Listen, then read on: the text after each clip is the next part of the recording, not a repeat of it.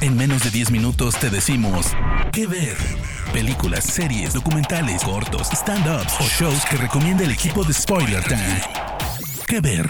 ¿Qué onda banda? Bienvenidos a ¿Qué ver? Donde te recomendamos películas y series en menos de 10 minutos. Yo soy Andrés y estoy muy feliz de acompañarlos. Recuerden que me encuentran como arroba Andrés Addiction en Instagram y Twitter, donde me pueden dejar todas sus sugerencias para futuros temas.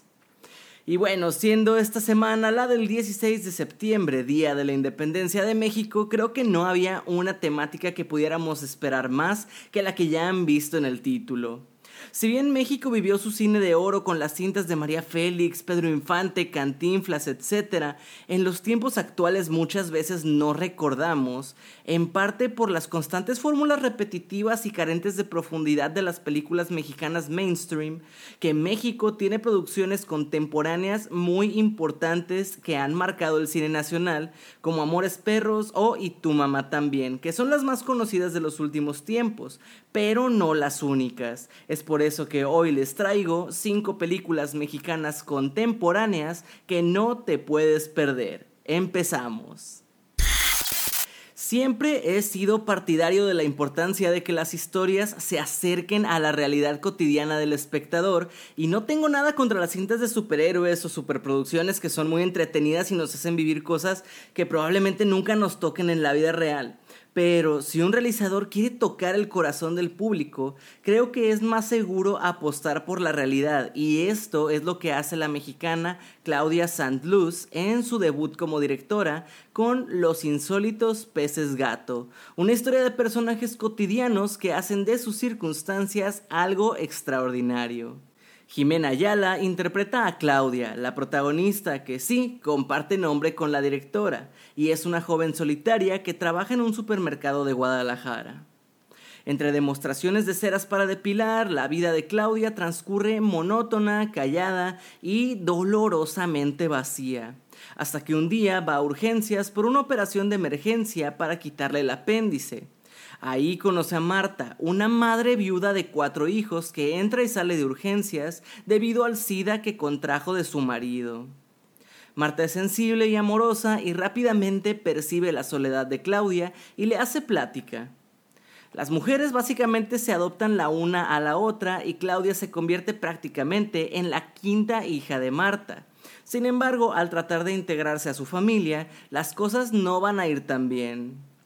Los insólitos peces gato es un relato sobre amor, la amistad, la vida, la muerte y la solidaridad. Se aleja de los clichés sentimentales y puedes verla a través de Apple TV Plus. Sin duda alguna, nuestro buen Guillermo del Toro es uno de los cineastas mexicanos más conocidos a nivel internacional. Pero si quieres saber dónde empezó todo, pues empezó por Cronos, cinta de 1993 que fue la primera del director Tapatío y que para muchos sigue siendo la mejor de su filmografía. Aquí estamos frente al más puro Guillermo, una amalgama de influencias, un nulo pudor y personajes que nos hacen sentir terror y peligro, aunque también curiosidad. La cinta nos cuenta la historia de un artefacto metálico que se alimenta cual vampiro y al hacerlo concede a su víctima la inmortalidad a costa de su sangre. El ritmo de la película es muy bien llevado, especialmente desde el momento en que en lugar de un joven, como en la mayoría de los casos, quien es afectado por el artefacto es un anciano con su vida ya solucionada y con una nieta a la cual cuidar, interpretado por Federico Lupi. Del Toro sin duda sabe fabricar sus obras y es capaz de aportar encuadres que dan solidez a las escenas e incluso conseguir que empaticemos con la peor versión del protagonista. Además, por supuesto, de sacar lo mejor de la pequeña actriz Tamara Shanat, quien unida a su abuelo va a enfrentarse al villano que quiere el artefacto para curar su cáncer. Como dato curioso, el asistente del villano es interpretado por, adivinen, Ron Perlman, uno de los actores favoritos de Memito. Cronos está disponible en el catálogo de Prime Video. Basada en la novela homónima del escritor egipcio Naguib Mahfouz, El Callejón de los Milagros se ubica en el centro de la Ciudad de México, donde las vidas de varios personajes se desarrollan y entrecruzan.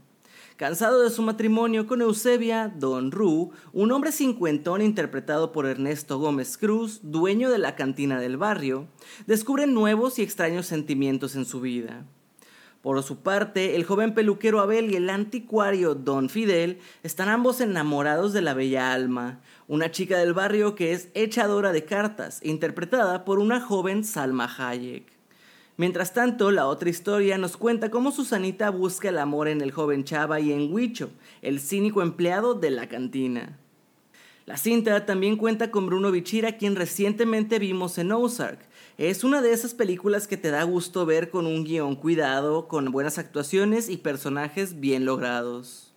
Otra cosa que la cinta hace bien es mostrar esa doble cara de la clase media, además de contar con una buena fotografía, pero sobre todo se puede considerar como una especie de antítesis del cuento de la Cenicienta que tantas veces hemos visto adaptado, pero para averiguar a qué me refiero tienes que verla porque si no tendría que dar spoilers.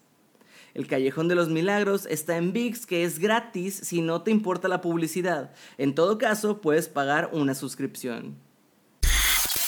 Ya no estoy aquí nos cuenta la historia de Ulises, un joven interpretado por Juan García Treviño de 17 años, quien es originario de Monterrey, Nuevo León, y cuya vida gira en torno a la cumbia y la subcultura denominada colombiana.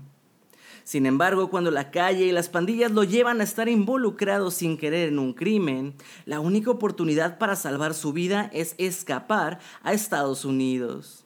Esa es la premisa inicial, pero la película le apuesta a una suerte de neorealismo con el uso de actores muy naturales y que seguro en algún momento sí han vivido dentro de esas subculturas, eso sí con mucha carisma todos.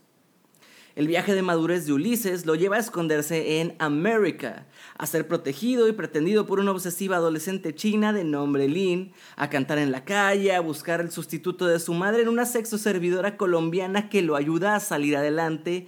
En fin, es una metáfora sobre madurar y enfrentar tu destino.